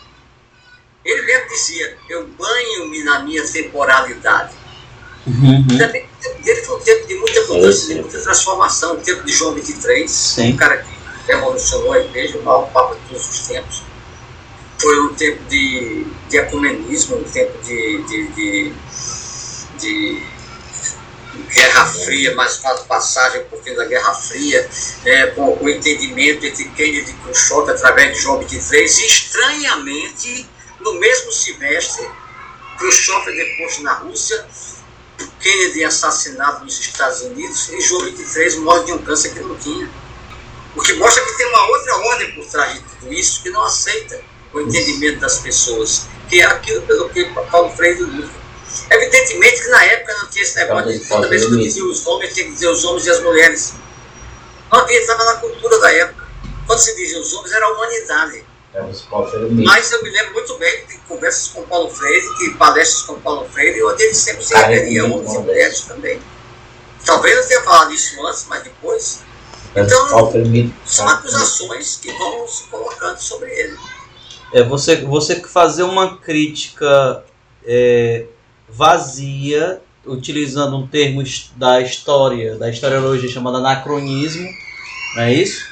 E como o senhor falou, né? Ele era um homem da sua temporalidade. Então você está levando questões atuais para alguém que deixou sua obra, e que estava realmente com o pensamento à frente do seu tempo, mas ainda estava ligado a alguns fatos históricos, ao, ao, seu momento Ah, histórico. concordo. E aí você vai fazer esse tipo de crítica Com é certeza. vazia. Com certeza. É, como falamos no começo do, do podcast, a gente está falando sobre isso. Uhum. Falando sobre o anacronismo. né? Não há como você dissertar sobre uma pessoa se você não viveu. Porque, um, assim, eu sou muito Foucaultiano, tipo, talvez Hum. seja até meu, meu, meu clichê, mas eu acho que o ser humano é senhor do seu momento, da sua vivência, e, e ele vai botar isso isso? ele vai colocar isso dentro das suas palavras. E, e é, e é muito risório você julgar uma pessoa por meras conjecturas. Porque o contexto geral, ele está falando sobre união, Liberdade, liberdade, Vida. vida, crítico, Sobre pensamento crítico, pensamento. social. Não, ele não está falando sobre pensamento crítico, ele está falando sobre a fomentação do pensamento crítico. Uhum. O que é mais lindo. Ele está falando sobre a fomentação do pensamento teórico. Sim. Né? Ixi, aí a gente já viu aí. Aí, tipo, cara, ele tá criando o ser. Sim. E aí você, eu você discutir sobre isso, É. você, você mentir sobre isso, fica triste.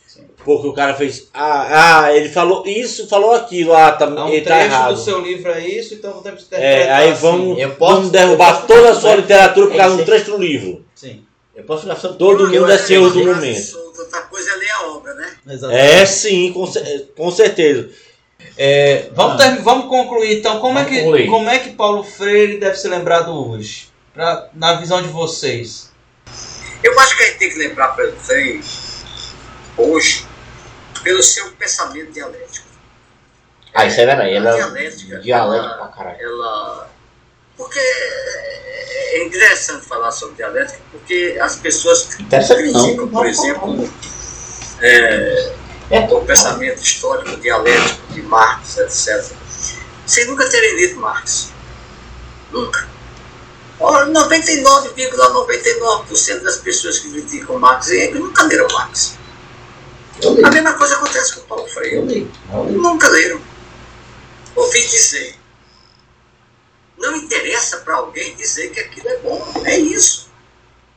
Interessa combater aquela pessoa. Mas o pensamento do dialeto de Paulo Freire é muito forte. Ele sabe perfeitamente que o mundo, a visão que ele tem de mundo, de homem, de realidade, é, repito, o homem, a humanidade, né, de realidade, é, é não é uma visão estática, é dinâmica. Não é que as coisas estão prontas, é que tudo está sendo transformado. É, as coisas mudam. O mesmo poeta que disse um dia que tem dias que a gente se sente como quem partiu ou morreu, a gente estancou de repente, ou foi o mundo então que cresceu. É o mesmo poeta que nos disse que o passarinho me contou que a boa brisa me soprou que vem aí bom tempo. E o pescador me confirmou que a boa brisa lhe soprou que vem aí bom tempo. As coisas mudam. Tudo é mudança. O mundo é transformação. A vida é transformação. A humanidade é transformação. As pessoas se transformam. E é isso que, que, que é o sentido da esperança. A esperança é aquilo que ainda não é. Mas tudo que ainda não é, pode vir a ser. Esse é filosofia de Paulo Freire. Sim. É, Paulo Freire condena, então, uma educação pela obediência, pela repetição. A educação que ele chama de bancária, como se tivesse depósitos. Conteúdo tal, bota na cabeça de fulano.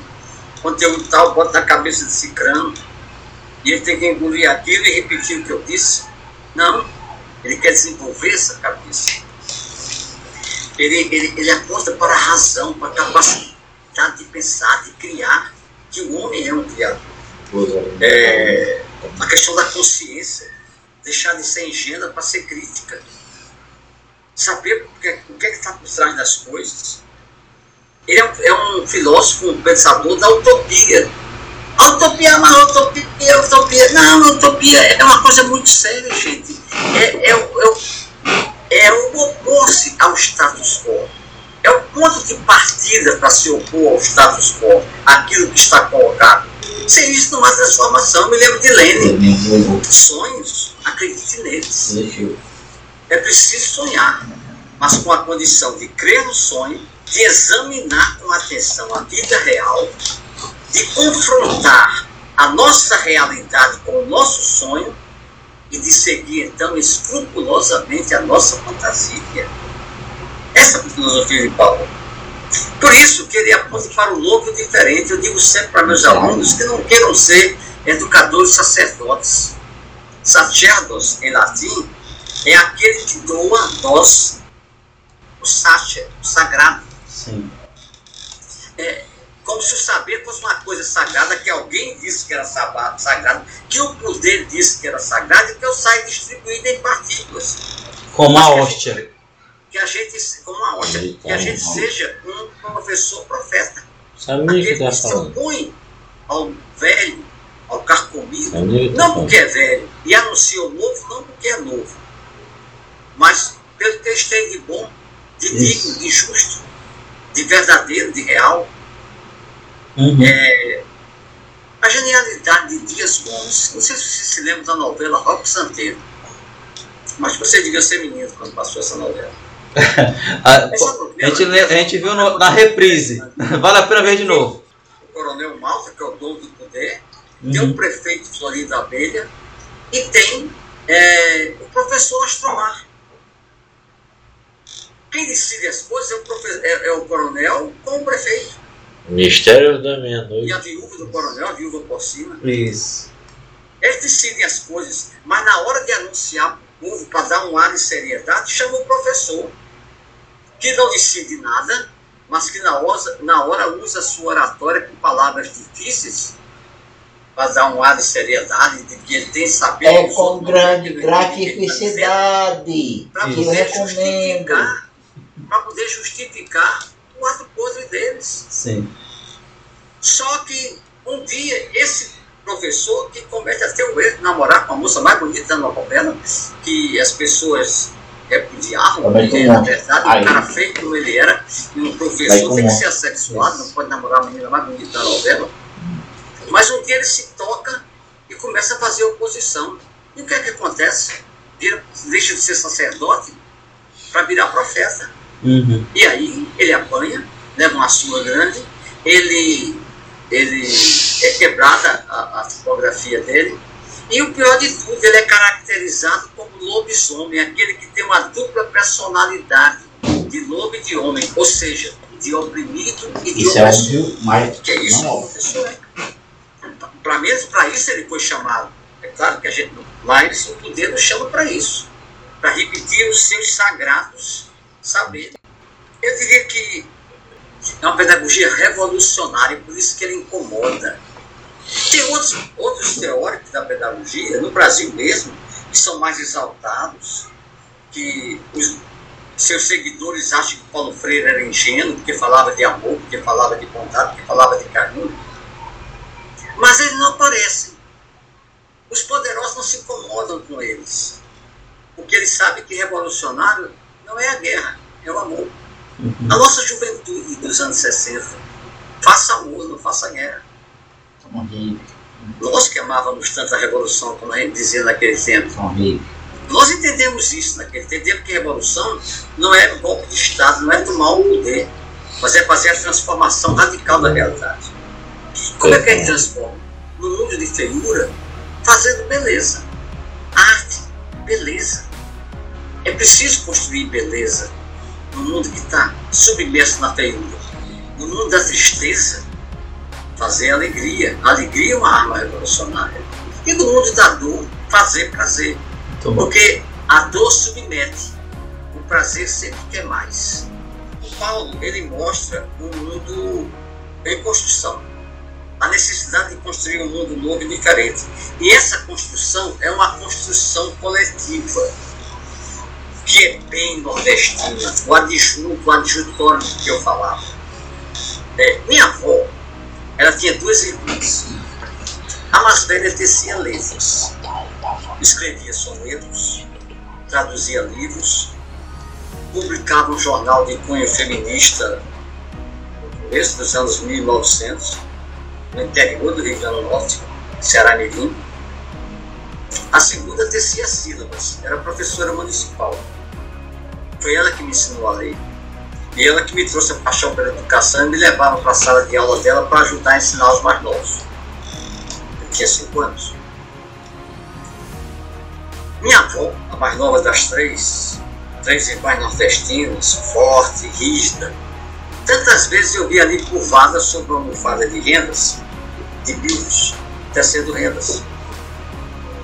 Eu olhava embevecida a ligeireza, a prontidão com que seus dedos ágeis cruzavam os bios embaraçando as linhas, fixando-as com espinhos de mandacaru, chique-chique, para que sobre aquela almofada nascesse uma obra de arte destinada a um livro, a uma roupa, a uma toalha, mas sempre uma obra de arte.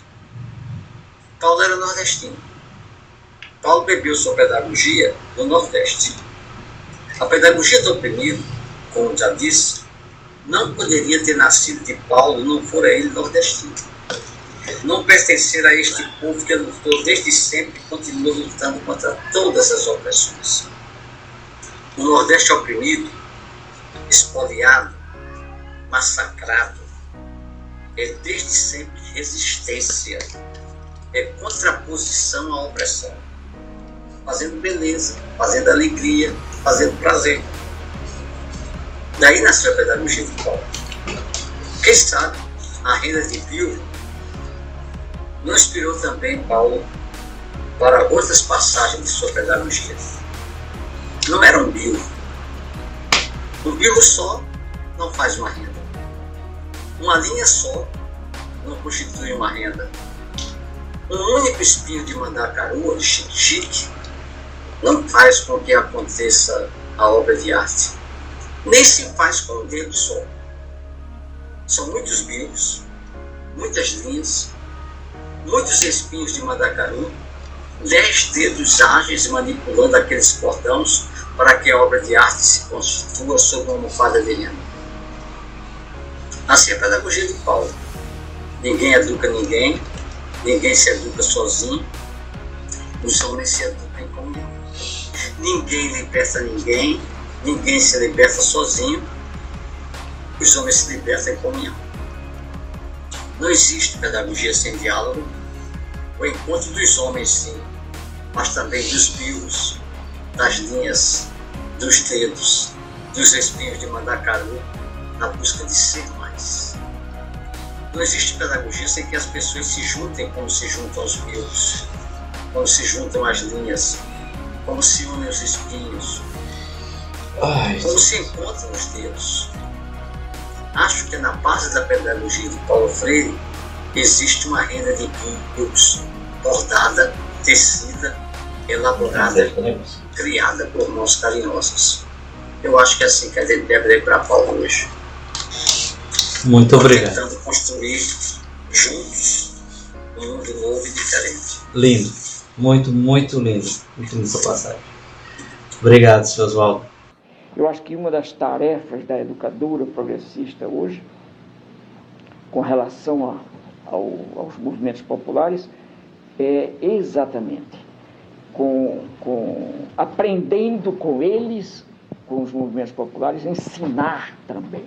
Quer dizer, não há por que temer que tem o dever e a tarefa e o direito de ensinar também aos movimentos. De jeito nenhum eu jamais me entregaria aos movimentos como eterno discípulo deles.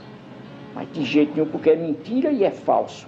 Também não sou o eterno professor dos movimentos, mas eu sou o educando educador. Pedro Fontinelli, por favor, faça suas considerações finais. Bom, é, eu queria é, concluir então a minha participação no, no programa comentando uma coisa que o professor Luiz falou, que ele citou é, um dos pontos importantes do Paulo Freire, a questão da dialética. Né?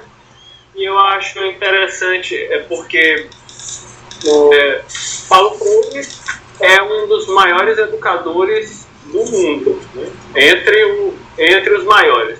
E ele é brasileiro. Né? Só isso já é algo extremamente relevante em qualquer discussão sobre educação aqui no contexto do Brasil. Em contrapartida, o Brasil, desde que se constituiu como nação, e nos últimos anos não vem melhorando, é um país com sérios problemas de educação, sobretudo educação pública. Então, eu acho isso uma contradição é, muito, muito cruel. E, e, nós temos, nós estamos comemorando 100 anos de Paulo Freire, né? Então estamos também comemorando 100 anos dessa contradição. Mas como pode um dos maiores educadores do mundo ser de um país que tem uma educação é, tão defasada? Então eu acho que o Paulo Freire precisa ser mais do que lembrado, ele precisa ser estudado e aplicado. E aplicado. E a gente também tem que se perguntar, é, porque assim, Paulo Freire, ele tem, ele sempre foi de um, um, movimento de esquerda, né? E ele foi um dos fundadores do PT. É, e o PT ficou mais de 13 anos no poder, né? Então, foi uma ótima oportunidade que o país teve para aplicar, finalmente, né, dos fundadores do PT ser, é, enquanto um dos maiores pedagogos do mundo, ele teve aí um governo de 13 anos para que as, a, a, as ideias dele sejam aplicadas. Aí eu deixo a, a, a questão, a questão, elas foram aplicadas? Se não foram, por que, que não foram? Por que, que ainda falta tanto para melhorar? Então eu acabo a minha participação com esses questionamentos que eu acho interessante serem respondidos. É. Boa, Pedro. Beleza. É, ele terminou as considerações finais com uma pergunta. Ô, Hércules Lourenço, tuas considerações finais, não demora muito. Tá bom, eu vou, vou, Vai lá, rápido. vou responder. Não precisa responder, suas considerações finais. Não, Responder é pode minha, é minha, minhas considerações finais eu vou responder. Cara, eu acho que politicamente ninguém queria. Ele tava lá, fez parte, tal, mas politicamente alguém queria mudar o status quo.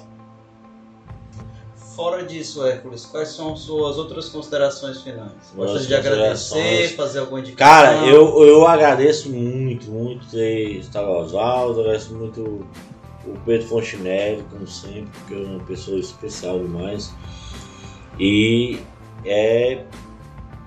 O que eu tenho agora, assim, pô, é chorar, né, cara? Porque.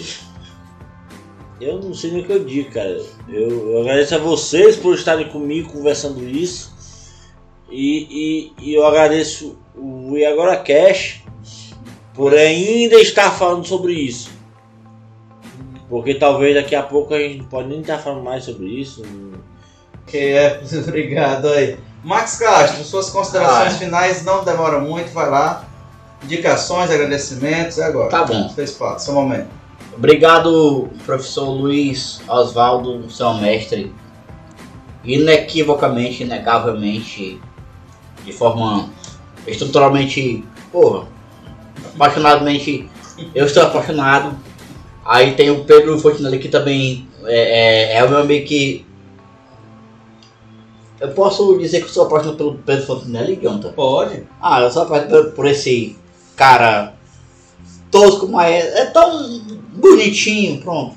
Eu gosto dele. Incrível, intelectual. É, eu adoro esse cara. Aí tem o John também, né? Esse cara, eu não gosto do John, eu odeio, mas eu tenho que conversar com um cara que traz pra mim é, o melhor de- de- do que eu quero ouvir ou dizer, sei lá. É, só sei, seu Luiz Oswaldo, muito obrigado. Olha, coraçãozinho, muito obrigado. Obrigado a vocês. O Hércules o Hércules é só, é só um bêbado, não é? Deixa pra lá. É só pra, pra irritar ele mesmo. Triste Cala a boca! Ah, Jonathan. Vamos Pró- lá. Próxima, vai. Vamos lá, gente. Obrigado aí. É, eles vão ver o que o alívio cômico, seu Oswaldo. Não, não se preocupe com isso. É, seu Oswaldo, suas, cons- suas considerações finais. É, seu- se quiser colocar seu posicionamento, seus agradecimentos, suas indicações de livros. Eu sei que, que, que já falo, já deu indicações dos livros do Paulo Freire. Se quiser dar outras indicações de livros, esse é o seu espaço. Por favor. Não, eu aproveito para agradecer essa oportunidade de estar conversando com vocês sobre Paulo.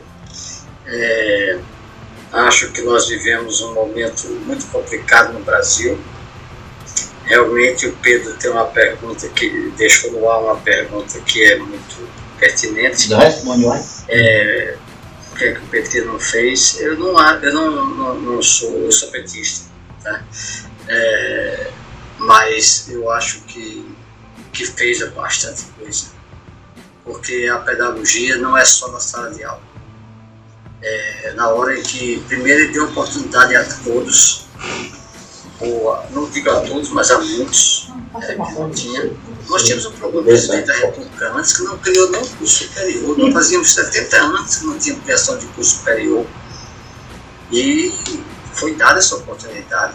Foi dada oportunidade aos negros, foi dada oportunidade a todas as minorias, todos aqueles que são discriminados pela sociedade. É, foram criados muitos, muitos projetos sociais, foi criada muita coisa, porque você começa a transformar a educação transformando a vida, aquilo que Paulo Freire dizia. Não é a educação que vai transformar a sociedade. A sociedade transforma a educação. Mas eh, eu acho que devia ter sido desde o primeiro momento um grande movimento de educação popular, que não é a da escola. Que não é a da escola. A escola ela será tão mais importante quanto mais ela estiver inserida nos movimentos populares. O Arroio tem um texto que ele diz que a escola precisa se pendurar na árvore frondosa dos movimentos sociais. Os movimentos sociais têm que ir para dentro da escola. É, não é a escola que vai transformar a realidade, são os movimentos sociais. Evidentemente que a escola pode Que ajudar amor, fazer isso. aqui. É preciso que os dois se encontrem, que os dois se integrem. Não acho que não tenha feito nada, acho que tem muita coisa, muita transformação. Infelizmente, as, to- as coisas não se fazem por dia, não se muda a cultura da noite para o dia. O que está acontecendo hoje com esse governo brasileiro é que ele é um reflexo de toda uma realidade nazi-fascista que nós temos convivendo conosco. Ela é, ele é reflexo disso, desse, desse povo que apoia isso. Também lá nos senhores de gênio, nos donatários de capitania, essa cultura veio se estendendo. Né? Então, realmente, por isso a necessidade de fazer um grande movimento de educação popular que vai aos poucos fazendo com que as pessoas despertem e, e se deslumbrem com o novo e com o diferente, com a esperança realmente, esperança no sentido freiriano, não de esperar, mas de esperançar, de fazer a transformação. Não é aquela esperança que o Vandré cantava no começo, né? que foi da mesma época de Paulo, certezas e esperança para trocar por dores e tristezas que eu pensei um dia ainda vão findar. Um dia que vem vindo que eu vivo para cantar uma esperança ingênua, infantil. Você senta e espera que o dia mude? Não. Nem também aquela adolescente requieta que dizia vim de longe, vou mais longe, que tempo é vai esperar, escrevendo uma conta para junta gente cobrar no dia que já vem vindo que este mundo vai mudar. É a volta de cipó de aroeira no longo do que mandou dar. Aquilo que ainda não é, pode vir a ser diferente. Eu digo que toda realidade está sempre grávida do seu contrário. A escola, a família, as igrejas não são espaços de libertação, são espaços de dominação. Mas justamente porque são espaços de dominação, podem se transformar também em espaço de libertação. Vai depender de você como professor. Deixe de na luta e vá fazer a, a, Aí, a transformação da sociedade. Isso não é importante. O importante é a aprendizagem do seu aluno, o importante é a transformação dele, da autonomia dele, dele como pessoa. Então, eu acho que é Isso. isso a mensagem que a gente pode deixar e isso, Isso. tem que ser feito. Eu diria, eu sempre digo que talvez se Paulo tivesse vivo hoje, ele chamaria a alfabetização do movimento de organização da sociedade. Muito bom. Muito boa fala. Ok. Mas é isso. Seu Oswaldo, muito obrigado pela participação Obrigado desse programa, pela, pelos ensinamentos, pelas, pela experiência, pela explanação e pela também sua posição, seu posicionamento político diante de, de algumas questões. Queria agradecer ao Pedro Fontenelle também por ter participado, Hércules Lourenço e Max Castro pelo, por ter trazido também aí poucas, algumas questões e essas discussões. Esse foi o AgoraCast. Se você quer nos seguir nas redes sociais, nós estamos no Facebook com o AgoraCast Podcast, a página. Estamos no Twitter com arroba IagoraC e no Instagram com arroba IagoraCast. E nós estamos terminando esse episódio do Paulo Freire até o nosso próximo episódio, onde nós vamos conversar sobre outro tema interessante. Muito obrigado aos ouvintes e aos participantes e tenham uma boa noite. Um grande abraço. Obrigado a todos vocês. Vamos reaprender o Brasil. Esperança por esse chão. Vamos encantar